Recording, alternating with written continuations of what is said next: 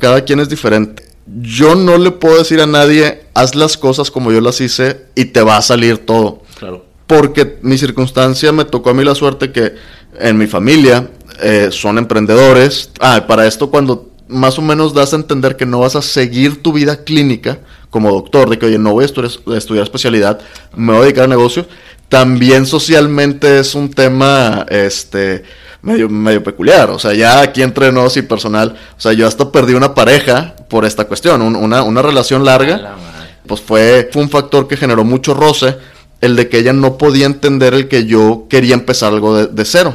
Es muy difícil como médico decir, no me voy a dedicar a lo clínico. O sea, quiero hacer algo más. La primera batalla fue es contra ti mismo. Y es sí, no, sí, no, sí, no. Hasta que, igual que cuando entré a estudiar medicina, dije, sabes que esto es mi llamado. O sea, esto es lo que tengo que hacer.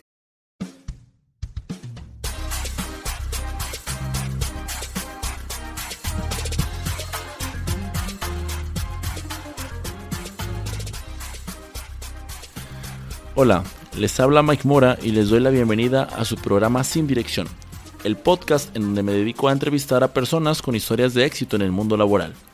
Esto lo hago con el objetivo de conocer el camino que los llevó al lugar en el que están actualmente y así poder romper algunos mitos sobre sus profesiones, carrera e incluso de la vida misma. Esto va a permitirte a ti, que estás por determinar tu vocación, a aprender de los aciertos y errores que cada uno de ellos comparte en su historia y así puedas tomar mejores decisiones. Tomás Iglesias es médico general egresado de la UDEM, quien desde siempre estuvo muy interesado por el área de la tecnología, motivo que lo llevó a ir contra la corriente de lo que se esperaba de él y tuvo que hacer caso omiso a comentarios como debes hacer tu especialización, no se te ocurra empezar desde cero algo. Nada de lo anterior le hizo cambiar de opinión y hoy en día es CEO y cofundador de Ormedin Soluciones, sistema que funciona a través de aplicación web que permite a los doctores manejar agenda de forma electrónica desde cualquier dispositivo móvil y los hace parecer casi casi como médicos del futuro. Desde no desistir aunque nadie confíe en ti hasta hacer una asociación solamente por intuición la historia de Tomás, sin duda, es una que me dejó mucho aprendizaje y espero que a ti también. Sean todos bienvenidos a un episodio más del programa de Sin Dirección. El día de hoy nos encontramos con el doctor Tomás Iglesias. ¿Cómo estás, Tomás? Hola, Miguel. Muy bien, muchas gracias por la invitación. Bienvenido. Eh, la verdad es que fue un poquito complejo ahí, lo platicamos al principio, el poder coincidir, pero es un, es un gusto poder, que puedas estar aquí y creo que de verdad, o sea, la gente tiene que escuchar tu historia para que le pueda servir bastante, sobre todo en el tema del, del emprendimiento eh, inesperado, ¿no? Que creo que yo pues como podría definir ligeramente ahí tu historia y ahorita ya van a, ya van a poder escuchar un poquito más. Sí, pues este, sí han estado, gracias a Dios, complicadas las semanas, o sea, muy cargaditas de trabajo. Y sí, pues sí, es una historia que mucha gente este, considera medio particular, ¿no? El, el que un doctor haya terminado la parte de tecnología. Y pues de nuevo, muchas gracias por la invitación. Bueno, pues yo creo que vamos a, irlo haciendo por partes. Primero que nada, pues tú, tú eres médico eh, y me gustaría que pues primero nos platicaras, o sea, ¿por qué? ¿Por qué te fuiste o para qué ser médico? En, el caso tuyo muy, muy específico. ¿Por qué quisiste estudiar esta carrera? Muy bien. Pues mira, yo desde que tengo recuerdo, este, así 6, 7 años, ¿no? Mi abuelo este, es doctor. Y fue un día que llegó él, él a la casa con su bata blanca y pues me dio mucha curiosidad, ¿no? Y ya le pregunté a él, que, oye, este, le digo, no, no, es de, cariño. Entonces, oye, no, no, ¿tú a qué te dedicas? Y me dijo así bien descomplicado, me dice, mijito, fíjate que yo me dedico a ayudar gente. Y de ahí se me quedó y dije, órale, qué padre. De ahí, este, siempre me gustó desde muy pequeño, pues, el, el, ayudar a mis amigos, ¿no? O sea, cuestioncitas de que si alguien se raspaba, de que no, no pasa nada, yo te ayudo, este, cositas así. Y conforme pues vas creciendo, te vas dando cuenta pues de que existen los doctores, para qué sirven, a todos nos tocó ir con doctores, este, de chiquito nos daba miedo, ¿no? Las vacunas, inyecciones, todo. Y como que desde ahí me mentalicé de que, ¿sabes qué? Voy a ser doctor, quiero ayudar a las personas. Estaba entre doctor, dentista o veterinario, o sea, pero muy enfocado. En médica. Exactamente, como profesional de la salud. Entonces, pues se dio la oportunidad eventualmente de entrar a medicina y pues la verdad es que sí, es como una vocación, es un llamado, ¿no? Sí es una carrera cansada. Eh, los doctores que, que puedan escuchar o cualquier persona que conozca un doctor sabe cómo nos toca este, un poco pesado en la carrera. Este, y sí sientes una vocación y muy padre, y más que nada la satisfacción del día a día, ¿no? De, de que te vas a dormir pensando, pues estoy haciendo lo que, lo que debo estar haciendo y voy a estar ayudando.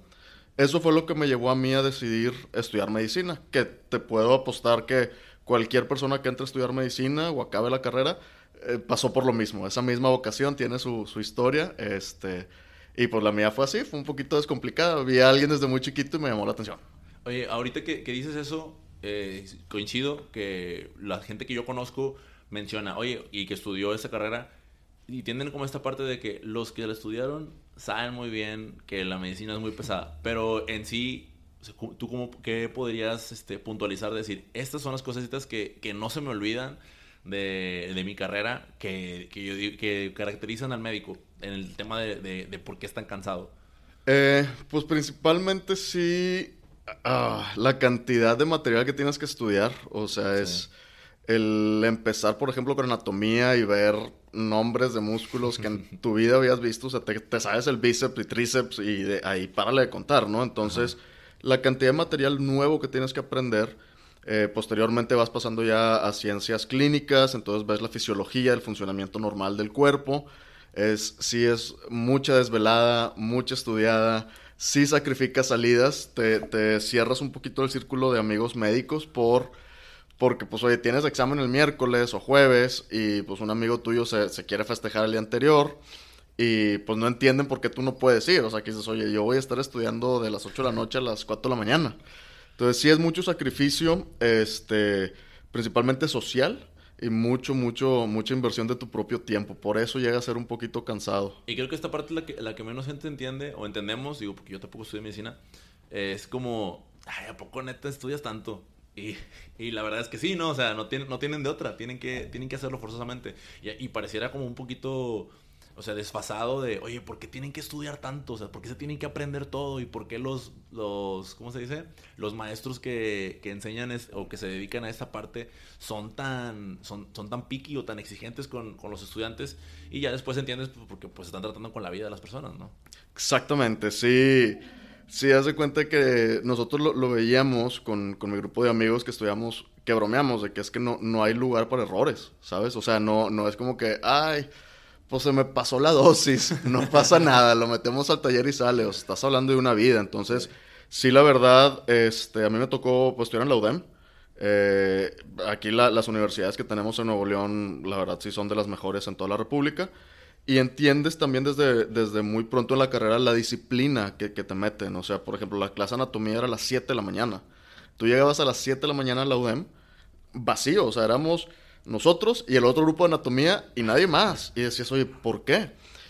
Luego agradeces porque empiezas a agarrar un ritmo que las clases empiezan temprano cuando estás ya en el internado o mis compañeros de residencia, que las entregas de guardia son a las 6 de la mañana. Entonces, la disciplina que, que te inculcan desde muy temprano en la carrera es lo que te ayuda a, este, pues a, ser el mejor médico que pueda ser, ¿no? O sea, porque pues todo el mundo tenemos capacidades diferentes pero pues sí te tienen que dar las herramientas este, para que tú te puedas preparar de manera adecuada. Entonces, sí, sí hay mucha disciplina, también pues sí hay castigos, que pues ahorita realmente hay movimientos en contra de eso porque hay castigos excesivos, hay castigos que sí es, oye, pues pon atención, lee bien, escucha bien al paciente, ciertas cosas así, que es lo que te hace a fin de cuentas dar una mejor atención. Fíjate que, tocaste un punto precisamente que eh, al inicio de la entrevista me decías, ojalá no vaya a ser este, como preguntas ya establecidas, ¿no? Y esa la, esa la apunté y ahorita lo dijiste y dije, qué bueno.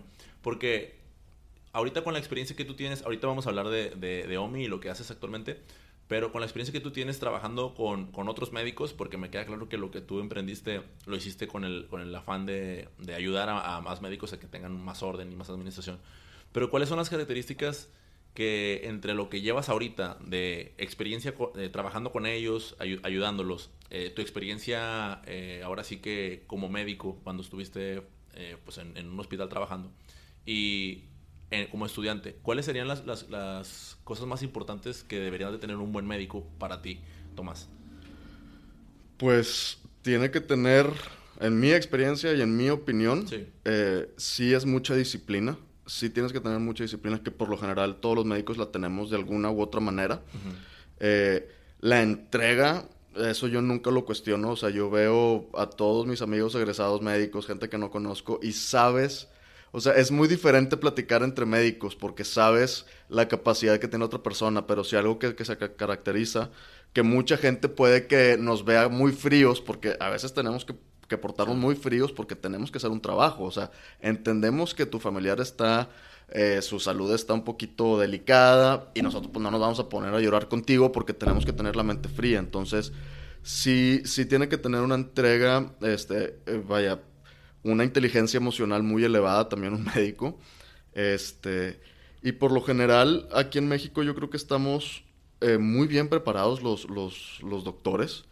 Eh, en situaciones, digo, que platicamos un poquito más adelante de, por qué empecé lo que empecé. Este, si estamos muy bien preparados. Siempre eh, tienes que tener también ese, esa hambre de estar actualizado. Es, es muy peculiar, pero no me ha tocado conocer un médico que diga, no, ¿sabes qué? Yo me sigo pegando las guías de 1990 porque pues, fueron las que me gustaron. No, o sea, tienes que tener esta, esta eh, habilidad de estar con lo que está de tendencia. Y más que nada porque año tras año, este, diferentes organizaciones, pues te publican las guías nuevas de buenas prácticas clínicas. Entonces, si tienes que darte tu tiempo. Nos gusta eh, estar estudiando, estar aprendiendo. Es otra característica que no todos muchos los médicos somos muy curiosos. Y tal vez no solamente medicina, o sea, medicina pues ya es de cajón, pero de repente te topas a uno de que, oye, pues le gusta mucho estudiar automotriz o le gusta mucho estudiar este cómo se hace una camiseta. O sea, muchas cosas así que, tienen esa, esa hambre de seguir aprendiendo, ¿no? Sí, claro. Y ahorita que, comentaste lo del tema de, lo de inteligencia emocional y, y, lo de la frialdad que tienes que desarrollar, yo no sé si tú te considerabas que así lo, fueras antes o hubo alguna situación que tú recuerdes ahorita y digas, híjole, aquí yo creo que fue donde marcó un antes y un después de cuando ya empezaste a, a ser más frío en, en, tu área.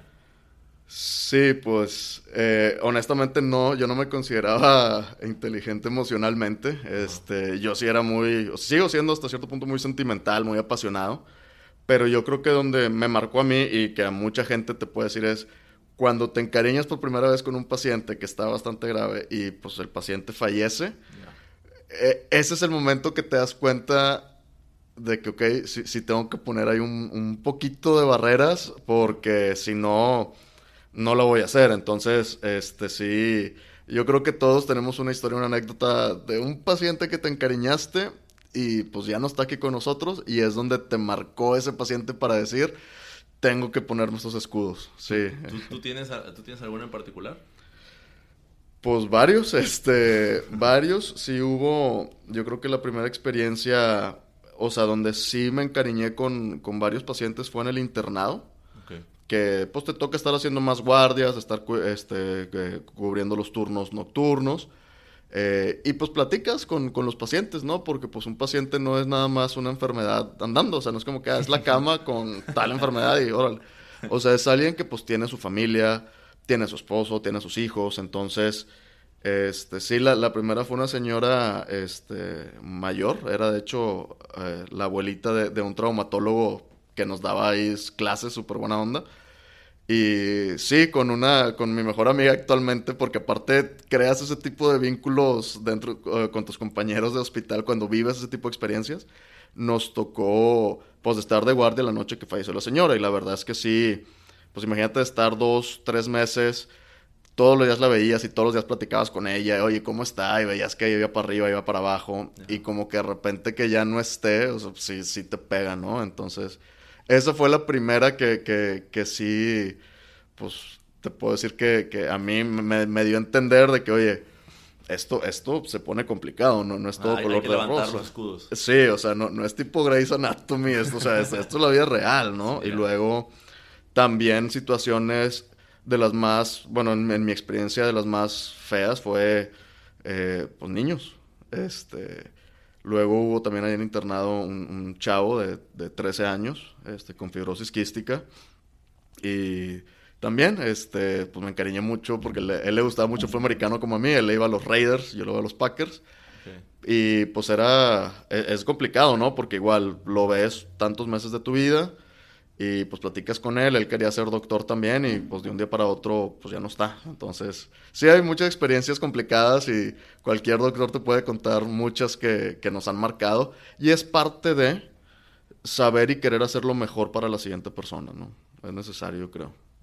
Sí, sí, no, de, definitivo y, y sí era como una, una duda que yo, que yo tenía en lo personal y dije, o sea, porque no es, no es sencillo, ¿verdad? O sea, uno, uno se encariña con, con los clientes, se encariña con, con tal, tal, persona, pues al final de cuentas eh, la parte humana, pero pues de repente el saber, no es que ya no lo vaya a saber porque ya no coinciden, sino porque ya no está. Exacto. Sí, que, que, que eso, y te, te, agradezco que lo, que no lo compartas. este, bueno, ahora, cambiando drásticamente, tú tienes todo, el, o sea, no, no, no, quiero meterme mucho más ya en la parte de, de, tu experiencia como médico, más que quiero resaltar el hecho de que creo que tú, tú te diste cuenta de, oye, aquí está fallando esto, aquí está fallando el otro, aquí hay falta de comunicación y de organización. Y fue lo que a mí en lo personal más me llamó la atención de ti. O sea, que este perfil no, entre comillas, no compatible con los médicos, que es el tema de ser administrado. Ya ahorita dijiste, ¿verdad? Disciplinado, entregado, apasionado pero no, no hay una relación directa entre, ah, sí, es, él es doctor y, y, tiene todo en orden y tiene todo acomodadito. O sea, quizás no sea, no nada más de los doctores, en general, ¿verdad? No, no, no somos administrados, este, que quizás en ninguna profesión, o mucha gente no lo es. Pero entonces, ¿cómo es que tú detectas esto y lo conviertes en un área de oportunidad? No, no solamente para hacer un negocio, porque a lo mejor ni siquiera lo, lo visualizaste o quizás sí, pero para atacarlo y empezar a decir, quiero, quiero darle por ahí, o sea, quiero atacar esto, quiero ayudar a, mis compañeros en esto. Ok, mira, la verdad es que eres la primera persona que menciona eso de que no lo vi como negocio, la verdad no, o sea, cu cuando empiezas no, yo no tenía ni idea de qué es una empresa, cómo definir una empresa, cómo empezar una empresa, menos hacer negocio, ¿no? Entonces, ya volviendo a la pregunta, desde estudiante eh, fue donde me di cuenta, este, pues la falta de una herramienta digital para ayudarnos a capturar la información. Gran parte de tu trabajo como estudiante, como residente, está basado en la, le, decimos de, de, broma, papeloterapia. O sea, imagínate, si hay una palabra para definir el término, o sea, es, es algo que lleva años, ¿verdad? Entonces, te toca estar llenando mucha papelería de es importante la papelería, eh, pues incluye toda la información médica del paciente, información del contacto, cómo está su cuadro actual, cómo va evolucionando, y es importante para poder comunicarlo con otros profesionales de la salud y que de esta manera se le pueda dar la mejor atención al paciente. Entonces, partimos de que es necesario. Sin embargo, a mí se me hacía ridículo de que ya en la época que empezamos a rotar en hospitales, ya estaban los smartphones, o sea, estaban los Blackberries. Entonces, oye, pues tenías ahí cómo chatear con alguien y pasar todo. Y yo decía, oye, el nivel de tecnología que tenemos, o sea, actualmente en general, ¿por qué no se está aplicando aquí? ¿Qué nos está faltando? Y pues yo lo veía como que, no, ¿sabes qué? Debe haber expertos en el tema y si no está establecido, es, es, es, porque algo está, algo está faltando. Oye, Tomás, pero, pero ¿cuándo fue que te hiciste tú esta pregunta? O sea, ¿qué estabas haciendo en ese momento? Que, o sea, ¿viste los, los BlackBerry, los smartphones? O sea, ¿tú qué te encontrabas haciendo cuando te, te cuestionaste esto? Eh, llenando papelería, tal cual, así, tal cual. Te mandaban a, a, archivo clínico donde están los expedientes y te decían, oye, pues tú te toca del expediente 1000 al 1100, Ajá. los vas a revisar y todo lo que falte lo vas a llenar. Entonces decías, oye, pues podría estar ahorita pues, estudiando más, durmiendo más, pasándolo bien con mi familia. Este, no, pero estoy aquí pues haciendo y, y ni cómo quejarte porque pues es parte de las necesidades del hospital y te lo venden como que es parte de tu aprendizaje, pero pues eso, eh, ¿por qué no lo llenaron bien desde un principio? Eh, eh, empiezas a cuestionar todo esto y sí, siempre la, la pregunta de que, oye, ¿por qué no lo llenaron bien desde un principio? Y luego ya vas creciendo y vas evolucionando en tu vida profesional y te das cuenta de que, oye, no, no, no lo llenaron bien desde un principio porque la cantidad de trabajo que, que tiene este doctor no le da para, para, para llenar esto. O sea, yeah. el doctor está ocupado dos horas de su día y esto le estás hablando que le va a expandir ocho horas más de ocupado, pues no le vas a ocupar 20 horas del día al doctor. O sea, no fue porque, ah, no lo quiero hacer, qué hueva. O, o, quizás lo pensó, pero fue porque tengo tantas cosas que hacer que son realmente más importantes que poner a llenar en un papel que al final de cuentas mejor se optan por lo otro, ¿no? Exactamente. Entonces, sí, realmente eh, empezó ahí. O sea, yo llenando papelería y dándome cuenta que, oye, como que esto se podría hacer pues digital. O sea, digo, ya tenemos, ya existe el Word, ya existe el Excel, PowerPoint. O sea, yo no sabía que existían plataformas especializadas para esto todavía en ese momento. Pero pues ahí empecé a cuestionar, ¿no? Entonces, ahí quedó. Y luego fui cambiando de hospital y donde, donde sí dije, híjole, tengo que averiguar de esto fue en un hospital, este, de un instituto público aquí mexicano. Este, sí fue este, donde me dijeron, oye, pues va a llenar esto. Y yo, ah, ok. Y saqué mi pluma. Y me dice, no, no, ahí está la máquina de escribir. Y yo, ¿La, ¿la qué? La máquina de escribir. Y yo, o sea, para mí en ese entonces yo nada más las había visto casi como reliquias en casa de mis abuelos, ¿no? Ajá. Y yo pensé... ¿Qué año era ya esto? Mm, no, pues no era tanto, era 2008, 2007, 2008, o sea... Sí, ya, ya. Entonces era, era como que, ah, caray, o sea, ¿y cómo se usa esto? ¿Sabes? O sea, y ahí fue donde me pegó la realidad de que, ok, ¿sabes qué? Sí tengo que averiguar qué, qué onda, porque tal vez al hospital o al, al, las, a los establecimientos les está faltando alguien que los oriente de que, oye, mira, existe este. Tal vez no saben, no tienen tiempo. Y ya me puse a investigar y pues me di cuenta que existían muchas, eh, aquí en México, en Nuevo León, en, a nivel internacional, muchas empresas que ofrecían un servicio de captura de datos, tanto expediente clínico, agenda electrónica. Y me puse desde entonces a probarlo y pues por los hallazgos que fui encontrando fue donde ya opté por empezar mejor mi propio mi Pero, pero cuando dices empezaste a probarlo, o sea, empezaste a, a, contratar el tipo de servicio o qué fue lo que hiciste exactamente? Eh, eh, pruebas, versiones de pruebas, porque ah, pues, tú te inscribías con tu correo y te daban 14 días gratis, 30 días gratis. Entonces yo mi intención era como que aprender mucho, hacerme como que entre comillas un experto de, de la tecnología digital entonces me ponía y de que, mira, pues esto está muy padre la agenda, pero lo del expediente le falta. Y esta se traba, y esta falla, y esta también me iba ya a cuestiones de la, atención a cliente, que no estaba claro los cobros, que oye, esta te dice, esto está gratis, pero el otro te cuesta 10 mil pesos el mes. Y esto al mismo tiempo seguías todavía teniendo pacientes y seguías trabajando en hospital, ¿cierto? De estudiante, sí. O sea, yo con mis obligaciones de estudiante, pues ibas a clases la mitad del día y la otra mitad ibas ya al hospital. Entonces, sí, o sea, fue como hobby. Em, empezó así como hobby para, para conocer un poquito el qué estaba pasando en la parte tecnológica, ¿no? Claro. Y, y ahí lo, lo, compartiste con alguien, o sea, dijiste, oye, este rollo está... Bueno, obviamente le platicaste a alguien lo de la máquina de escribir y se habían reído y todo, pero aún así como que en tu cabeza estaba de que, eh, con tus compañeros médicos, eh, pero este rollo está mal, o sea, hay que hacer algo, ¿no? Sí, o sea, lo de platicarlo con mis amigos médicos, todos nos reíamos de que la máquina de escribir y a todos nos había tocado.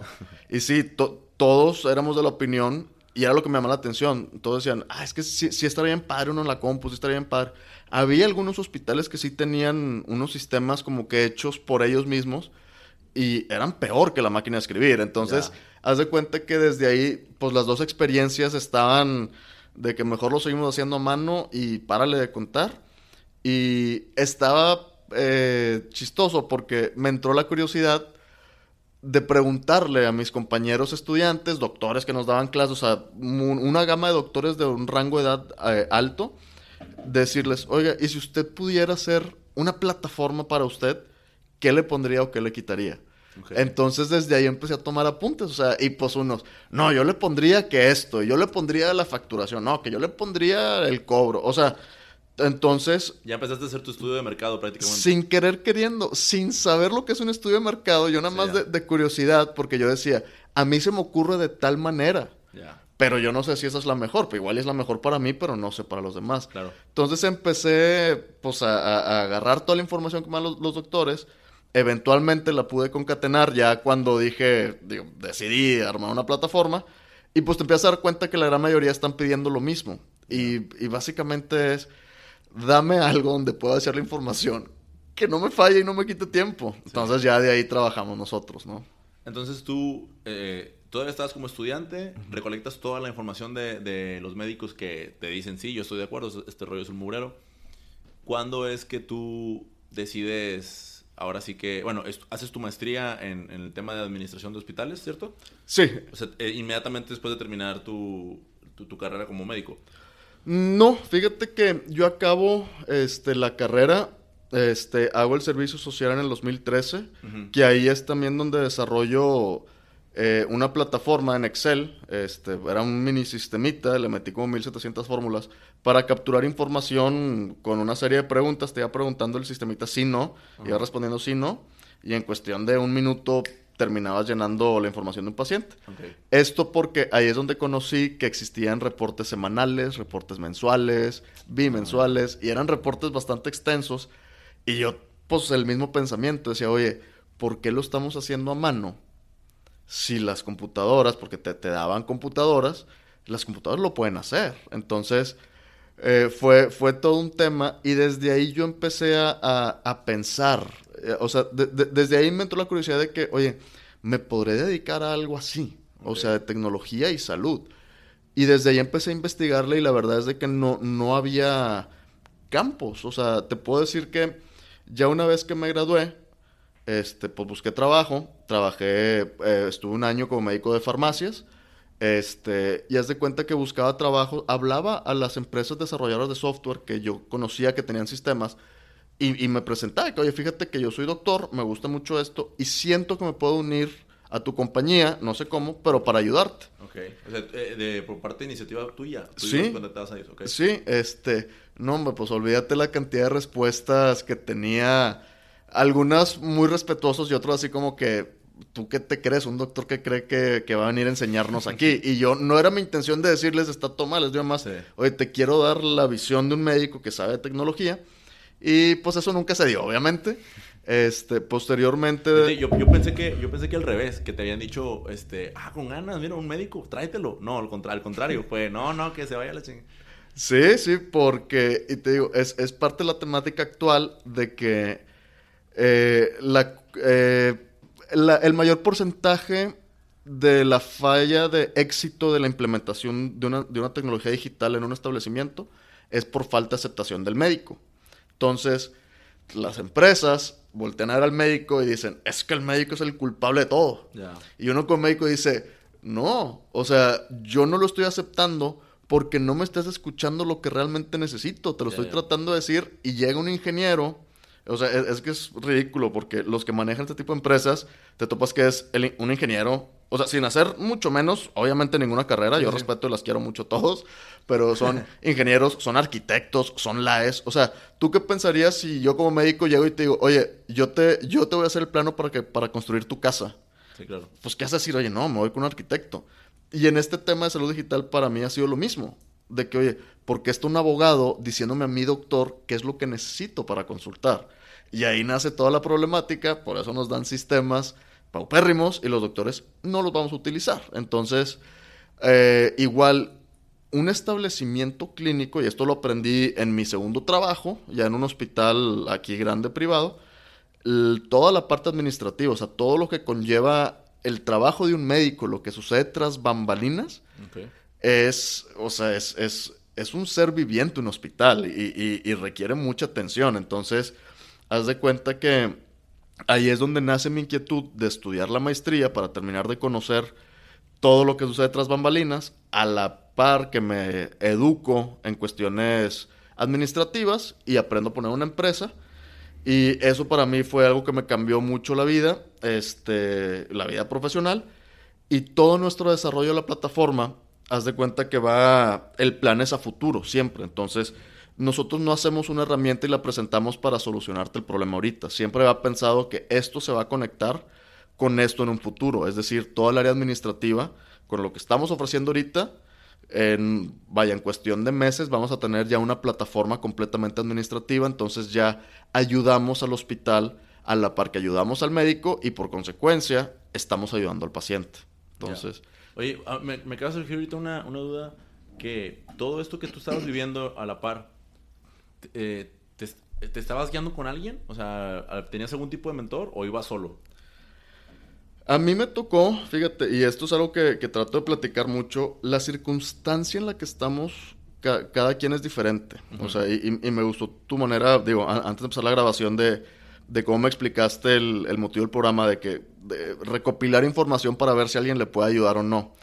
Eh, yo no le puedo decir a nadie, haz las cosas como yo las hice y te va a salir todo. Claro. Porque mi circunstancia me tocó a mí la suerte que en mi familia eh, son emprendedores, tienen un, trasfondo, o sea, estudian, estudiaron maestría en administración de, de empresas a nivel internacional. Entonces, a mí en mi caso se cuenta que el primer mentor que tuve fue mi papá. O sea, que le empecé a platicar, oye, fíjate que esto, y pues él te agarra y te empieza, oye, pues, ok, mijito, te entiendo, este, porque, ah, para esto cuando más o menos das a entender que no vas a seguir tu vida clínica como doctor, de que, oye, no voy a estudiar, estudiar especialidad, me voy a dedicar a negocios, también socialmente es un tema, este, medio, medio peculiar. O sea, ya aquí entre nos y personal, o sea, yo hasta perdí una pareja por esta cuestión, una, una, relación larga que como que no terminaba de entender bien y como que no le veía futuro y pues fue, digo, no fue lo único, no, no,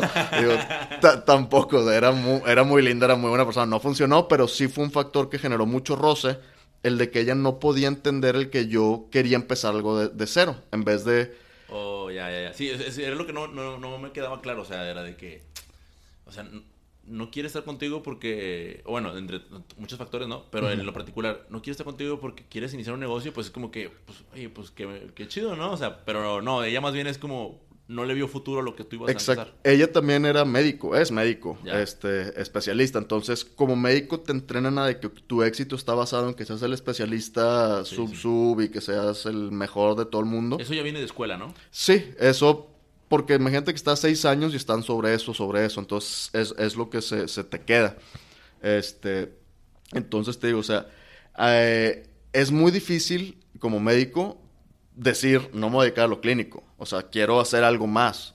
para, ti también fue, o sea, antes de la aceptación de los demás, para ti también debió haber estado cabrón haber dicho, híjole, o sea, ¿sí voy a dejar esto? O sea, ¿no le voy a dar por aquí? Exactamente, sí. El, la primera batalla fue contra ti mismo. Y es sí, no, sí, no, sí, no. Hasta que, igual que cuando entré a estudiar medicina, dije, ¿sabes qué? Esto es mi llamado. O sea, esto es lo que tengo que hacer. La tecnología desde que tengo recuerdo me ha, o sea, me intriga y conectarlo con esto de la salud, que es mi pasión, dije, de aquí soy. ¿E-, e-, ¿Eras, ¿Eras ñoño también o qué? O sea, ¿te gustaba andar ahí en la compu? Sí, sí, sí, soy hasta la fecha, este, desde el primer Nintendo, o sea, mi, mi vida sí se ha...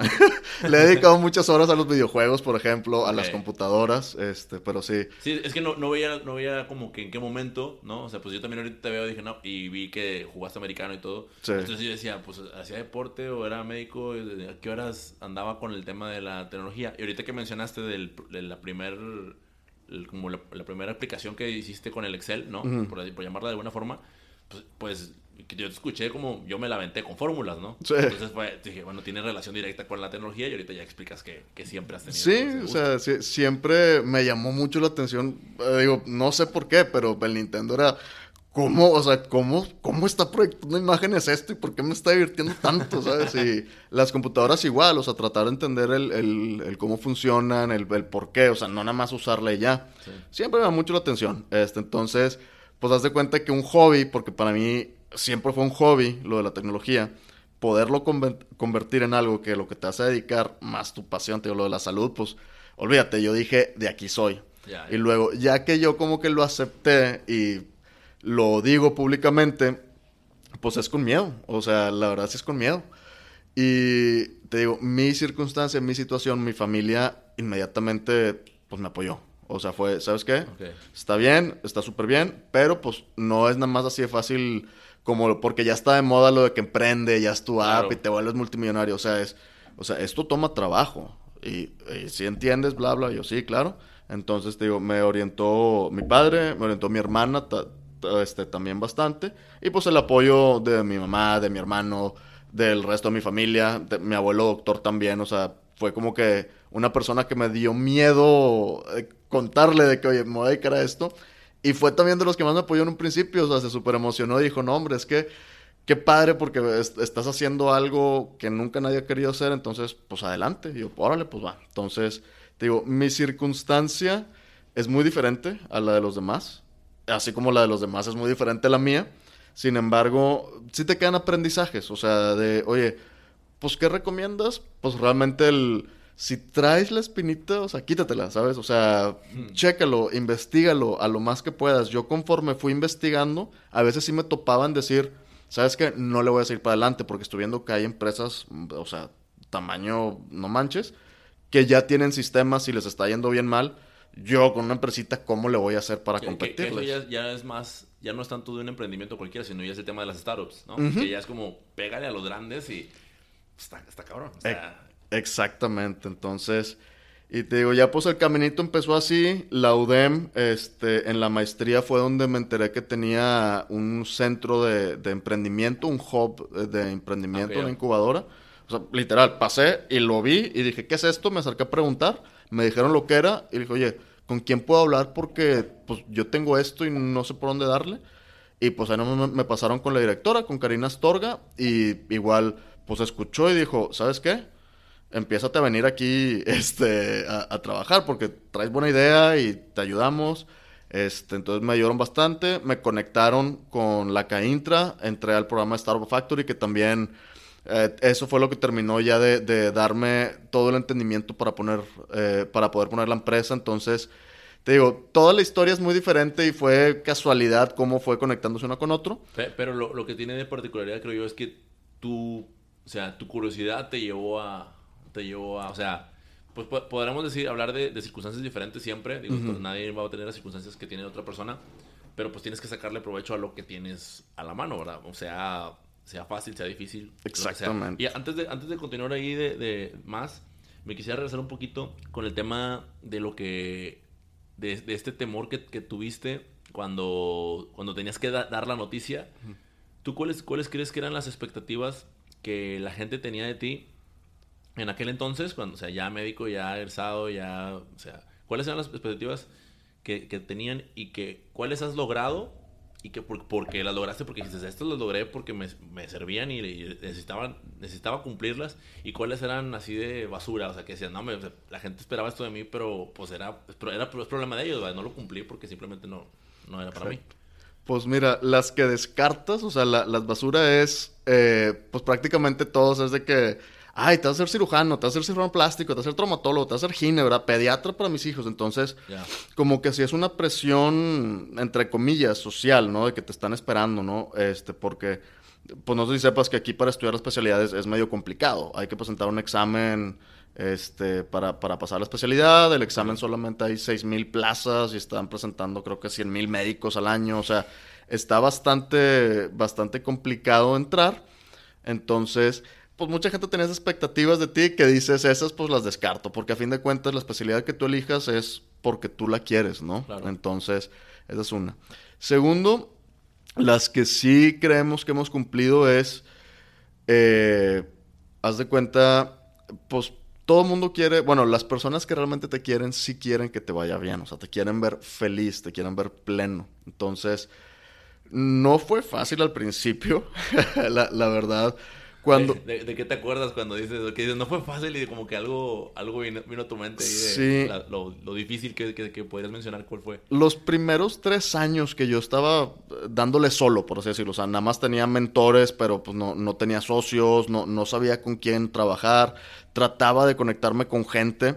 Este, era muy complicado, o sea, era, y era de lo más desgastante, y ahí sí fue donde varias veces dije, ¿sabes qué? Voy a tirar la toalla, ¿sabes qué? Voy a tirar la toalla, o sea, no encuentro quien me entienda. No encuentro con quién puedo platicar de esto y que vea, ¿sabes? Entonces, este... Sí, pues de, un lado tenías a la gente que no entendía de medicina y, y que entendía de negocios, pero era como que, eso es imposible. Y por otro lado tenías a los médicos que te entendían desde la perspectiva médica, pero al mismo tiempo era cuando hablabas de negocios decías, güey, eso es imposible. Exactamente. Exactamente. Entonces, era realmente fue muy complicado. O sea, sí hubo o sea, no, no te mentir, si, hubo noches así en vela de que triste, de que qué estoy haciendo, o sea, ¿por qué no puedo? O sea, ¿qué me está faltando, no? Este, hay, hay partes también muy padres también, o sea, te digo, o sea, una de los recuerdos más, más bonitos que tenía cuando iba empezando con esto de, de emprender es, este, me cansé de tener que estar explicando cómo me imaginaba yo el sistema en mi cabeza, entonces me fue a comprar un rotafolio. Okay. El rotafolio, colores y marcadores. Y dije, mira, voy a empezar a dibujar lo que traigo en mente. Entonces, nunca fui, la verdad, muy bueno para dibujar, ni para colorear, ni nada. Entonces, haz de cuenta que yo hacía mi intento este, más o menos lo, lo, podía plasmar. Y mi familia, o sea, mi mamá, mi papá, mi hermano y mi hermana, como que me vieron que estaba dedicándole horas a esto y pues se pusieron a ayudarme. O sea, mínimo a colorearlo bien, a, a marcar bien ¿Ya, las ya rayitas. terminado o qué? ¿Eh? Una vez que lo terminaste. Sí, o sea, haz de cuenta yo acababa, ponía de que cuatro ventanas por hoja de rotafolio y pues medio que le ponía los colores y todo y ellos agarraban y como que ya lo ponían bonito porque era como que era mi pitch deck en ese entonces. Yo todavía no, no lo hacía en PowerPoint, pero esto era lo que tenía. Ok. Entonces, ¿Qué, qué edad tenías en ese entonces? mm, pues era el 2013, 14, 26, 27, 26, 27. O sea, Ok.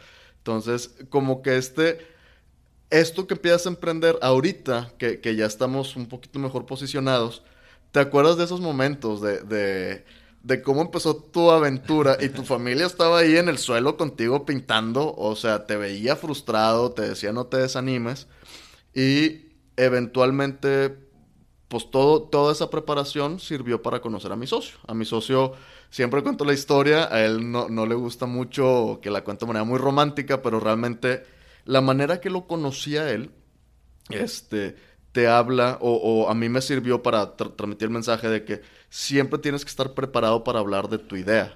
Ok, Quiero hacer un paréntesis porque yo- eh, algo que yo sí sé y que, la, y que la gente que escucha no sabe es que tú entrevistaste a personas para con cuáles asociarte, ¿cierto? Estuviste entrevistando para, o estuviste teniendo esas conversaciones como para poder tener un socio y, no, y el ese socio no llegó. Pero de la manera más inesperada, momento correcto, lugar correcto, pasó con, con, con ese. Es correcto. Sí, yo entrevisté pues alrededor de entre 15 a 20 ingenieros en software. Para platicarles de que, oye, pues tengo este proyecto, todo, entiendo que necesito al experto tecnológico, entonces, pues, ¿qué te parece a ti? Y como que nunca hice clic con ninguno, o sea, muy inteligentes y te escuchaban y te hablaban inmediatamente, sí, vamos a aplicar la tecnología, bla, bla, bla, y que en Java y que bla, entonces tú, órale, wow, o sea, sí, claro. Pero como que ellos todo el tiempo recaían en lo mismo. No, no, es que lo que me estás platicando es que los doctores lo están haciendo mal. Entonces, haz de cuenta que yo, chin, o sea, estoy buscando a alguien que, que no tenga esta mentalidad. Ok. Fui a empresas de desarrollo de software también a decirles, oye, pues mínimo hazme el prototipo. O sea, quiero llegar con un prototipo para, para, para buscarle.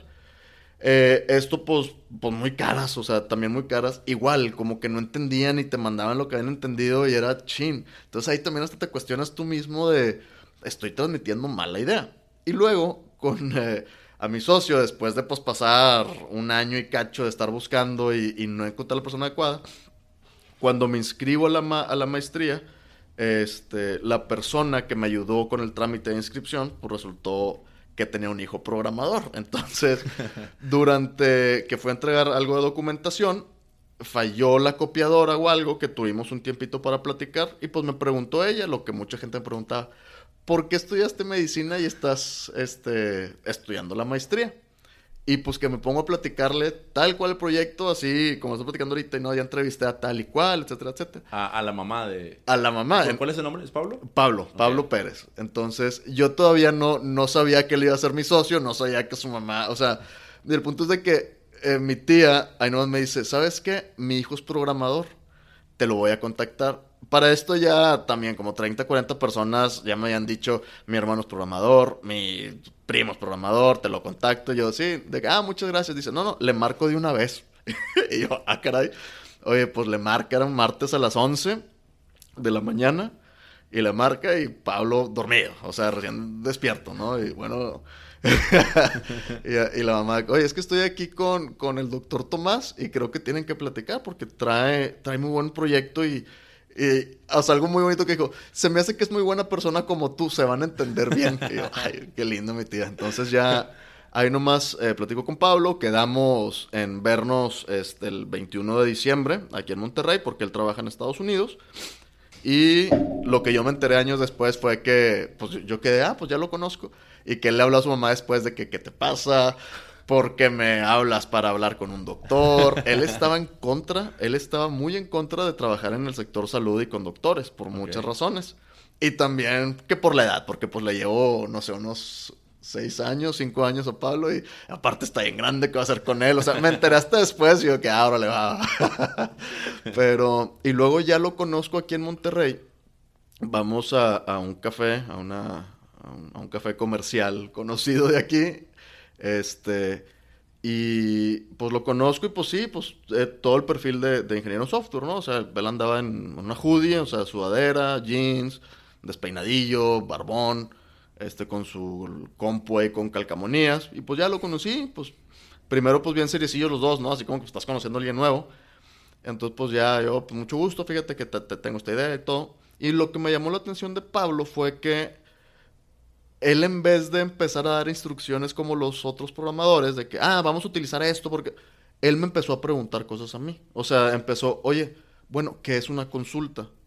Y yo, yo, ¿cómo que es una consulta? Es cuando vas con un doctor. No, no, no, no. O sea, explícame todo el proceso de una consulta. Ah, ya. O sea, y yo, sí, me dice, desde que la persona se siente mal y le entra en la cabeza, tengo que ir con un doctor. Y yo, ah, entonces empezamos a hacer muchos ejercicios ahí mismo. Y él me empezó a hacer pregunta tras pregunta tras pregunta. Entonces, haz de cuenta que yo salí de ahí sin saber nada de él. O sea, e, e, e, esto es lo peculiar, que esto lo vi, yo sigo mucho la NFL que si tuviéramos la tabla para el draft, o sea, para la selección de, un jugador, él estaba en los últimos lugares, porque yo, haz de cuenta que, pues había gente que te hablaba de tecnología y que podemos implementar inteligencia artificial y no, pues lo pones en primer lugar, ¿no? Claro. Y luego, pues él que nada más me hizo preguntas a mí, yo me quedé, ah, caray, pues, pues este chavo... Pues no que sabías. Sí, o sea, no que sabías. Eh. Entonces, me dice, la verdad, sí me gustó mucho la dinámica y dije, ahora le estaría padre trabajar con él. Me dice, oye, dame un par de semanas este, para pensarlo, porque, pues, la verdad, cada que vengo a Monterrey me dicen como 20 proyectos y, ay, está bueno. y ya... Se quiso subir un poquito más en el sí, del draft. Sí, sí, sí, muy bien, muy bien jugado ahí, pero ya es de cuenta que ya me marca dos días después, el 23 de diciembre, me dice, oye, ¿sabes qué? Le entramos. O sea, me, me interesa mucho, le entro.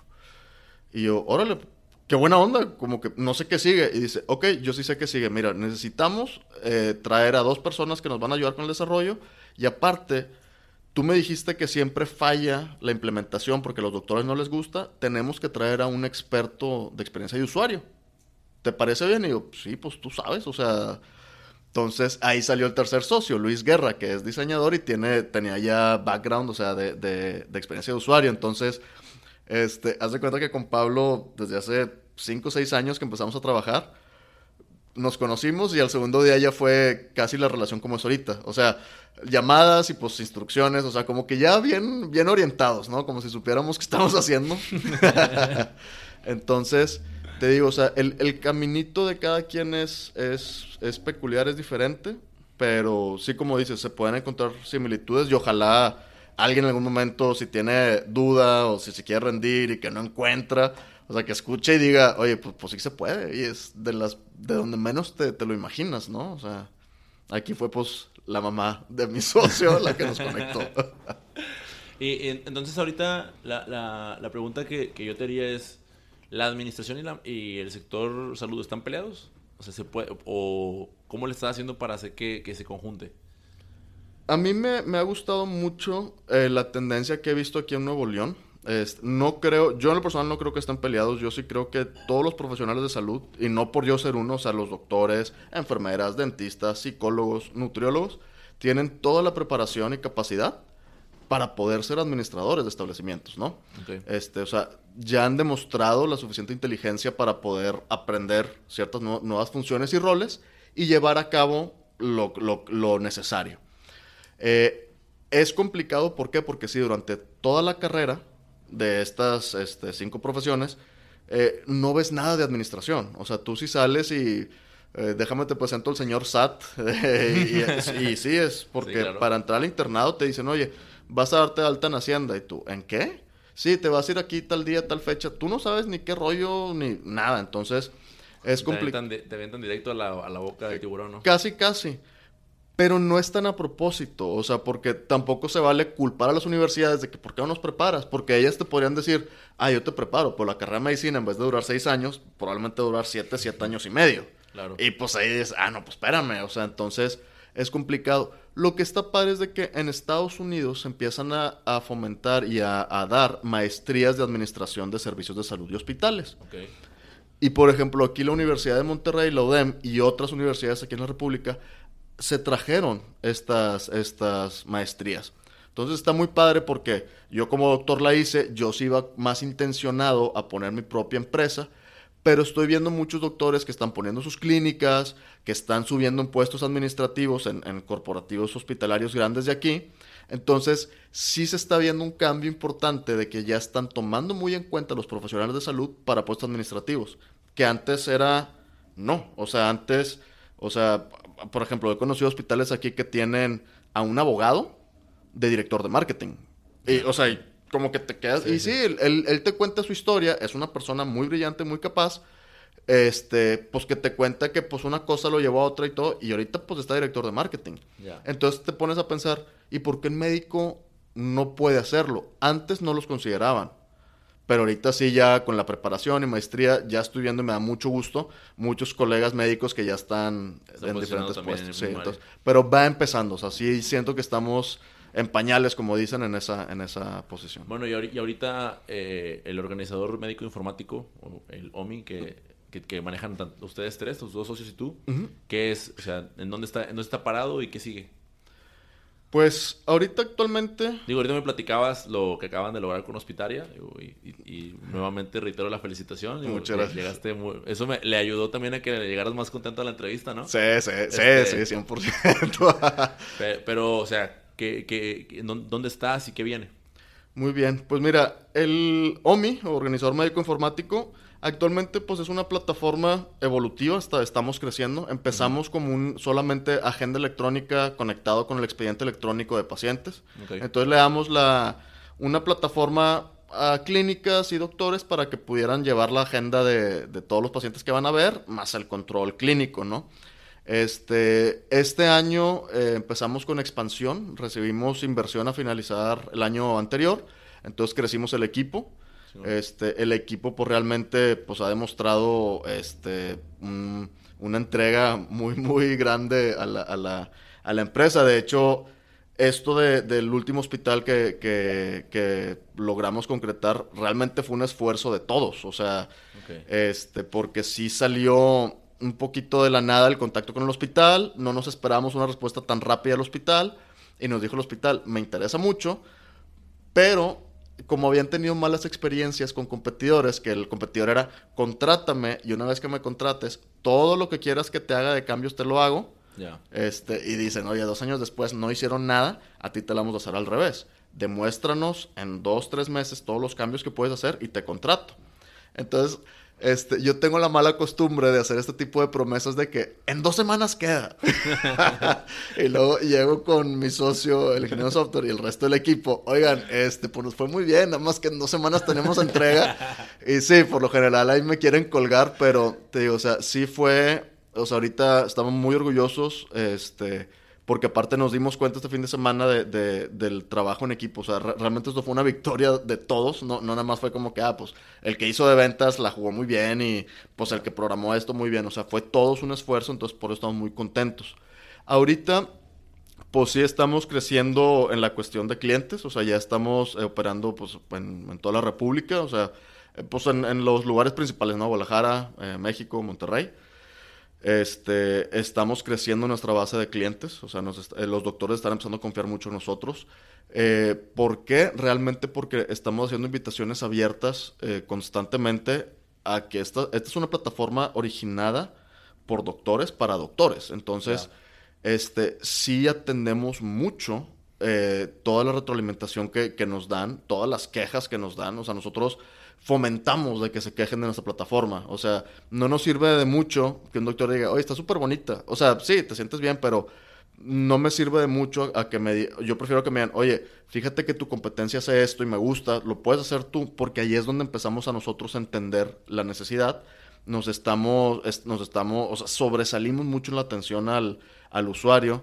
Sí sentimos que somos de la primera plataforma o las primeras plataformas en escuchar directamente al doctor, porque también este, es muy diferente que un doctor se comunique con, con una lengua médica con, contigo y que, pues, oye, somos puros ingenieros de este lado, no sé qué me está diciendo. Entonces, si es una diferencia, de, oye, pues aquí hay un doctor que nos puede apoyar o tenemos un, una red de doctores que nos echan la mano también. Entonces, este, actualmente estamos así, estamos creciendo la expansión. Eh, probablemente vamos a lanzar eh, una segunda ronda de inversión ya en las próximas semanas porque ya a consecuencia que están saliendo nuevos clientes, nuevos proyectos que nos han invitado a colaborar, nuevos proyectos internos, pues sí requerimos pues ya una inyección fuerte para, para aumentar la, la, operación. Y pues ahorita el, el, lo que a todo mundo le gusta oír es ya empezamos a, em, a experimentar con la inteligencia artificial. O sea, nosotros estamos un poquito sujetos hacia atrás porque si creemos que tenemos un entendimiento muy claro de inteligencia artificial porque mucha gente eh, creemos que usa mal el término. Este, eh, como que todo lo quieren ver como inteligencia artificial cuando es, oye, eso pues es nada más uno más uno, dos. O sea, no, pues Excel no te está usando inteligencia artificial, Excel nada más está haciendo para lo que nació. Entonces nos dimos cuenta que en el sector salud hay mucha gente eh, queriendo vender de manera incorrecta esta idea de inteligencia artificial. Eh, nosotros entendemos que la inteligencia artificial jamás va a reemplazar a un profesional de la salud, pero jamás lo va a ayudar. Entonces nuestro enfoque va más en utilizar la inteligencia artificial para las herramientas de ayuda al doctor. O sea, yo no voy a quitarle a un doctor de que, ah, si tienes gripa, pues díctale al celular tus síntomas y pues ya no vayas con el doctor. Al contrario, es que el doctor, o sea, que le puedas llegar de manera más sencilla al doctor de manera oportuna, ¿no? Entonces, empezamos ahorita con eso y así como una serie más de, de funcionalidades más enfocadas en la cuestión administrativa, o sea, para los administradores de hospitales. Empezamos ya con el prediseño de la parte intrahospitalaria, o sea, ya cuando un paciente está internado, eh, clavado muy fuerte en enfermería, eh, porque enfermería no hemos encontrado ninguna plataforma así digital que las apoye. Y digo, con la experiencia que yo tuve trabajando en un hospital, y te lo pueden decir cualquier cantidad de médicos, es, pues enfermería es la columna vertebral del sistema de salud mexicano. Entonces, como que si queremos ayudar a la salud y queremos ayudar a los profesionales de salud, sí tenemos que enfocarnos mucho también en enfermería. En fíjate. O sea, ahorita yo todo lo que me estás platicando, eh, sí me quedo así como tratando de de comprender toda la estructura del sistema de salud y, pues vaya, es complejo. Hace rato lo dijiste, un hospital es un ser viviente y pues está súper está súper fregón que estés colaborando para la mejora, ¿no? Pues al final de cuentas eso se, traduce en, el término de más salud para las personas que están, mejor servicio, etcétera, etcétera. Exactamente. Mis, mis felicitaciones. vamos a pasar a, a esta segunda parte de la entrevista en donde eh, lo que hago es que te voy a dar la opción de...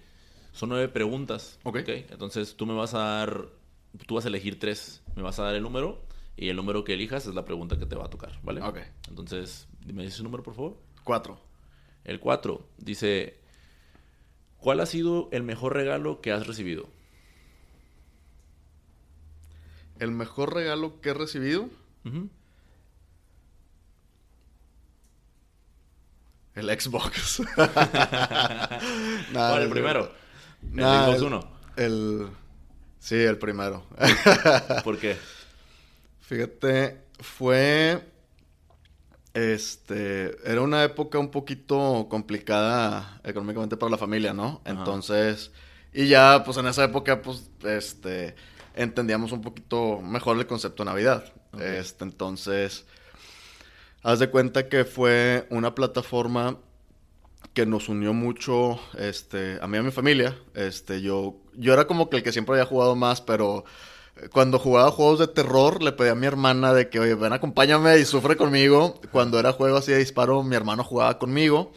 Entonces, con el, con el Xbox, este, digo, como estábamos pasando una, una etapa medio complicadona familiarmente, estuvo padre porque, pues, por las fiestas y todo y venía con una serie de juegos, incluyendo el Halo, el Halo 1, de que, o sea, hasta nos pusimos a jugar mi papá, mi hermana, mi hermano y yo. O sea, estamos ahí jugando el, el, Halo. Entonces, digo, puede que sea algo material, puede que digas, oye, que, que, tonto, ¿no? O sea, diría, el regalo de la vida. No, pero, o sea, yo me acuerdo mucho de eso y sí fue algo que marcó mucho, este, como que mi vida porque ya, pues ya estaba en secundaria, o sea, ya, ya estás un poquito, o sea, ya estás consciente. Entonces fue padre porque nos unificó mucho este, familiarmente.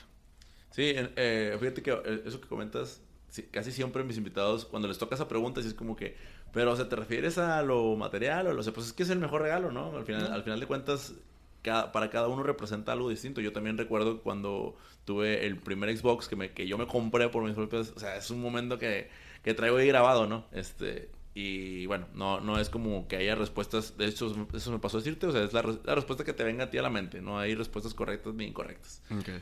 Échame el, el, segundo número, ¿cuál sería? Siete. Muy, muy bien, la pregunta número siete dice, ¿cuál es tu más grande molestia? La injusticia. Las, algo que, que, hoy en día sí me saca mucho de mis casillas es la injusticia, este, de la manera que quieras verlo, ¿no? Bullying, machismo, racismo es algo que no tolero. Eh, recientemente, pues en un, en un foro, este, a mí, me educaron de una manera, eh, siempre se rían un poquito, pero la manera en que me educaron, mi mamá es argentina y en mi casa pues nunca existió machismo, este, siempre fue igualdad de género, o sea, bromeo porque siempre digo, o sea, a mí me educaron así antes que estuviera moda, este, entonces pues para mí es muy natural. Este, recientemente hice en un foro que como que una... Había un ingenieros en software que pues tal vez no, no tienen una habilidad social este, tan marcada como otros profesionales, o sea, son, un poquito más introvertidos, la, gran mayoría que me tocó conocer. Y haz de cuenta que vi que uno se, se, se atrevió a parar a hacer una pregunta. Este, lo cual, este, alguien le contestó de broma, este, una mujer, de que, ay, oye, pero, o sea, como que se quiso ver chistosa de que no te hagas pipí mientras, mientras preguntas. Ah, Entonces, pues el chavo hace la pregunta, ni recuerdo cuál era la pregunta, pero la chava se lo, se lo responde mal. Y la siguiente escena yo pido el micrófono y pues le digo algo a ella de que ella está completamente mal, etcétera, etcétera. Y a lo que ella responde de que nada más me estás diciendo esto, este, me estás mansplaining, nada más porque soy mujer. Le dije, no, no te equivoques conmigo, yo no veo género, no veo color, nada más que si tratas mal a alguien, yo te voy a tratar peor a ti. Entonces, sí las injusticias, obviamente luego pues ya me disculpé porque sí, o sea, tampoco es como que nosotros podemos tomar la justicia por nuestras manos, pero la injusticia en general es, es algo que que me molesta y, lucho, lucho mucho contra eso. Y por ejemplo, oh mío, o sea, la injusticia de que nos culpen a los doctores de que no sirve tal y cual, porque me ha tocado escuchar en foros de puros ingenieros que los doctores somos los culpables que la salud esté tan mal en México. Entonces, pues sí, es un foro de 100 ingenieros y todos se paran a aplaudir y yo soy el único menso de que, o sea, y se me hace injusto y por eso estoy también tratando de vocalizar mucho, invitando a los doctores que conozcan esta realidad, de que nos están culpando, o sea, de, de, de cosas que nos escapan, ¿no? Entonces, pues sí, la, la, injusticia, y yo creo que a mucha gente también le molesta las injusticias. la, la tercera pregunta, ¿cuál sería? La número nueve. ¿Cuál es tu maldición favorita? Ah, pues últimamente casi no maldigo, pero eh, una que me da mucha risa es carajo. carajo. por alguna razón. De hecho, agarré más moda porque me empezó a dar más risa el, el decir de que bobo, boba. en, en, vez de maldecir y te pega más. O sea, cuando alguien te dice no seas baboso, en vez de no seas pen, te, te, afecta más. Entonces, sí, pero carajo es porque aplica para muchas. y, aquí no suena tan, tan fuerte. Sí, o sea, no. Muy bien, la, la, última parte con la, que, con la que cerramos la entrevista son tres preguntas que le hago a, a todo mundo. La, la número uno es, ¿de qué tema te gustaría escribir un libro? Mm. ¿De qué tema? De... el, el fomentar el, aprendizaje de tecnologías, o sea, si algo es educativo, pero desde edades muy tempranas. digo, hoy en día ya ha cambiado lo que fue nuestra época, ¿no? Porque no todos teníamos una computadora. Ahorita ya, pues más o menos dicen que casi todos los niños de 6, 7 años ya traen un celular o una tablet, pero el enseñarles a utilizar bien este, las tecnologías porque creo que podría ser un, diferenciador importante para, para, el crecimiento tecnológico. Entonces, estaría interesante. Bueno, es un tema, tema complejo, ¿no? Un tema bastante complejo. Sí, sí, o sea, sí, estás hablando... Me, a, mí siempre me ha gustado más la literatura de aprendizaje más que nada, o sea, a mí me das un libro, pues el último libro que he leído, o sea, son, los últimos que he leído son de programación, o sea, le pregunto a mi socio, oye, ¿cuál puedo leer? Me dice, no, pues léete de que C++ for Dummies, ya ahí estoy, o sea, pero Sí, entonces yo estoy más enfocado en, escribir algo que requiera mucha investigación, o sea, de, que sea un, libro de texto realmente. Ya, ya. La, segunda pregunta es, esto es, un poquito más personal. ¿Qué película define tu vida amorosa?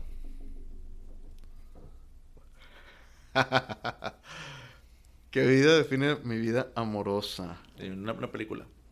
Una película. Shrek. No, no este. La de. Silver Lining Playbooks se llama. De Jennifer Lawrence y Bradley Cooper y Robert De Niro. Ok. ¿Por qué? Ah, pues fue una situación, este, digo, no tan similar, no, no, no tan al extremo, pero sí, donde pues hubo un como que mal, malentendimiento y acabó la relación de tal y cual manera y pues ahorita este me encuentro eh, buscando a la persona para corregir un poquito el camino, ¿no? digo, encontré mi primer amor en el trabajo, obviamente, pero este sí, pues ahorita actualmente pues buscando a esta persona mientras pues tú terminas de crecer como persona, ¿no? Muy bien. Sí, ya, ya, ya la ubiqué, ya ubiqué la, la película. Y la última dice, ¿Preferirías usar tu dinero en, inciso A, un secretario personal, inciso B, un cocinero, inciso C, un chofer? Fíjate que sería un asistente personal, pero más que nada por el hecho este, de hace un par de años para acá que me han, que me han invitado a mentorear.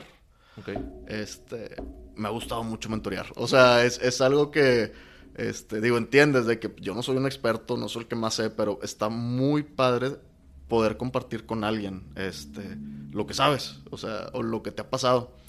Y em, aprecias y, o sea, yo valoro mucho a todos los mentores que he tenido en, mi trayectoria. Y ahorita pues me, me, está dando gusto empezar a poder mentorear. Entonces, como que con un asistente sí sería, o sea, si es alguien que puede estar conmigo todo el día, sí siento que sería, pues para tenerlo ahí uno a uno y estarle pasando todo para que él eventualmente, este, sí, que pueda despegar completamente, ¿no? Yo creo que sí.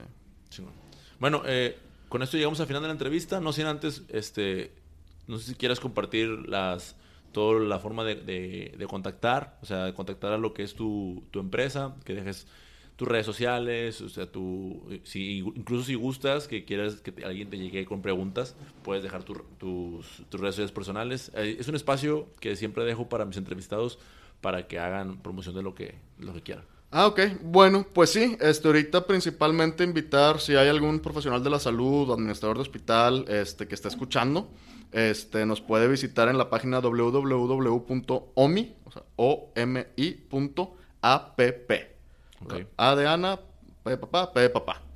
Este, en redes sociales estamos en Instagram como omi-salud. Eh, nuestra empresa, el nombre comercial es Osiris, entonces aparecemos en redes sociales como osiris.hts. Ahí pueden buscar cualquier información. Eh, tenemos, este, eh, vaya, pues ponemos publicaciones cada segundo o tercer día. Ahí es un buen, es una buena manera de contacto. Nosotros mismos somos los que respondemos este, este, las preguntas. Y para doctores, porque sí lo han hecho un poquito más este, de manera personal, a mis redes sociales, en Instagram estoy como teiglesias24. Este, me pueden mandar por ahí mensajes porque eh, desde que empezamos a hacer esta campaña invitar doctores, nos han estado mandando doctores excelentes ideas, las cuales muchas estamos tratando de acoplarlo, acoplarlo lo más pronto posible hemos ayudado a orientar a doctores que dicen, oye, pues es que es mi idea, no te la quiero dar, la quiero yo llevar a cabo. Excelente, los contactamos con gente que los puede ayudar, principalmente los que nos ayudaron a despegar. Este, y que se sientan en toda libertad este, por cualquier medio de contactarnos, si tienen una idea, eh, planes de mejora. Este, esperamos estar lanzando a final de año ya la aplicación para pacientes, entonces ahí sí ya va a ser una distribución más este, masiva. Este, igual como pacientes, pues la salud es de todos nosotros, entonces con más, este, digo, le vamos a poner mucho énfasis a toda la retroalimentación que nos quieran dar los usuarios, ¿no? Perfecto, Tomás. Bueno, pues te, te agradezco mucho por, por haber asistido, por dar el tiempo y pues ahí lo tienen. A los que quieran contactarlo, ya tienen sus redes sociales. No, pues muchas gracias Miguel por la invitación. Gracias.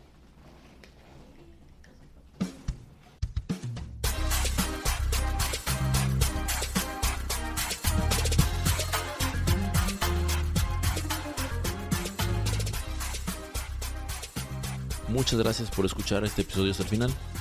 Sin duda me ha dejado mucho aprendizaje y como lo decía al inicio del, podcast, espero que a ti también. Espero que también te atrevas a seguir contra la corriente cuando sea tu intuición o sea tu, tu pasión lo que te lleva. Este episodio es el último de esta primera temporada y bueno, pues vamos a volver obviamente con muchísima más fuerza, con muchísimas más historias. Si hay algún tema en lo particular o alguna persona que tú crees que yo deba entrevistar, por favor, házmelo saber. Esto a través de, las redes sociales, ya sea puedes escribirnos en Facebook y encontrarnos como sin dirección o incluso en Instagram en arroba sin dirección punto mx. Y si eres más de escribir correos, puedes mandarme un correo a hola arroba sin dirección punto mx.